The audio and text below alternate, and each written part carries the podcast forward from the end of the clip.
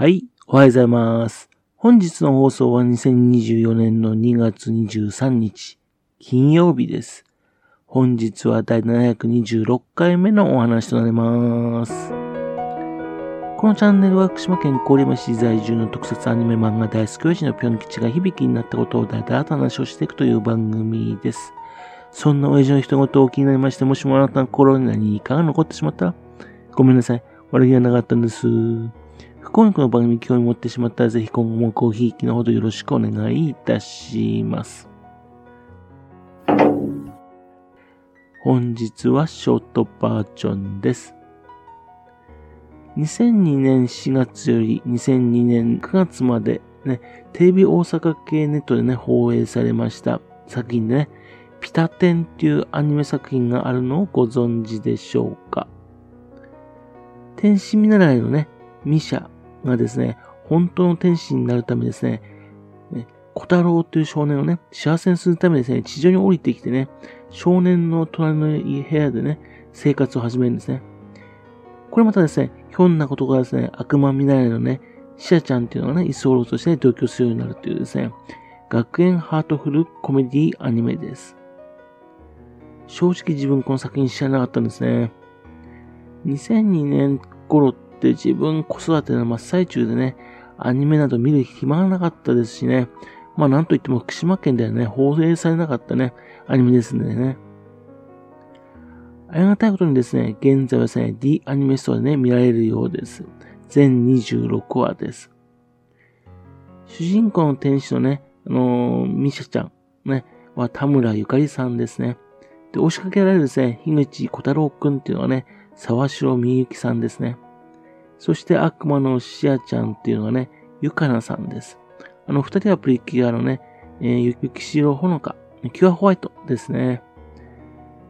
というわけで、そのね、声優さんのメンバー見てるだけでですね、ああ、あの頃のアニメだねって感じしますね。キャラクターはですね、面が大きすぎるんですけどね、可愛らしいキャラクターたちですね。どことなくですね、カードキャプター、桜っぽいです。アニメの制作はですね、マッドハウスっていうところが作っております。あのー、クオリティが高いことで有名なね、アニメスタジオですね。そして脚本にはですね、小林靖子さんが入っていますんでね。ですから、現在見てもね、楽しめそうなアニメですね。この作品にはですね、原作のコミックがありまして、電撃コミックガオっていうのに連載されていたそうです。コミックスはね、全8巻が出ております。ありがたいことにですね、現在すべてね、Kindle 本になっておりましてね、アンリミテッドで読むことができたんですよ。天使見習いとね、悪魔見習いの二人のヒロインに好かれてしまいですね、どうしましょうっていうね、軽いね、アニメ版と違いましてね、原作の方の漫画はですね、ヘビーな展開を見せ見せてましてね、基本はですね、定番と変わらないんですが、その背景が実にね、もう苦しい作品となってるんですね。原作漫画を描いたのはですね、コゲドンポさんという方です。コゲドンポさん。自分知らなかったんですかね。当時一世を風靡しましたデジキャラット。ね、その生みの親として有名な方らしいです。デジキャラットの他にですね、このピタテン、それあと、神ちゃまかりんっていうね、作品もね、アニメ化されているそうですね。あとあの、ちっちゃい雪使い、シュガーっていうね、可愛らしいアニメがありましたね。そのキャラクターで原案もされていたそうです。自分ですね、デジキャラットが流行った2000年頃ですね、ね人気でね、キャラクターを目にしてやったんですよね。子育て忙しくね、アニメ見ていなかったんですね。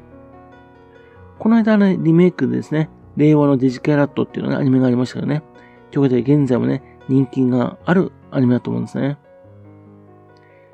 で、えー、ピタテンの漫画の方でですね、先ほど言いましたようにヘビーな展開っていうね、実を言いますと、あの、シアちゃんっていうね、悪魔未来のヒロインがですね、話の途中で亡くなってしまうんですよ。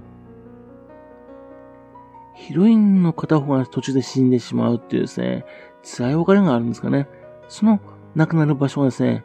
なんと会津若松駅なんですよ。会津若松駅。その切符リーバーのね、近くのベンチのところで亡くなっちゃうんですね。なぜ会津若松なのかというとですね、あの、小太郎くんのね、母親の故郷がですね、会津ってことでね、で、五巻のですね、あのー、田舎の帰り方っていう回でですね、小太郎くんですね、ひいおじいちゃんの家に行くんですね。この回の扉絵ですかね、扉絵ですかね、会津若松駅なんですね。まあ、しっかりとね、会津のお酒、衛星のね、看板までね、描かれてますね。で、そこからですね、7巻の前半までですね、小太郎くんとね、シアちゃんがどういう絵にし、ね、絵にしで繋がっていてね、が描かれてるんですね。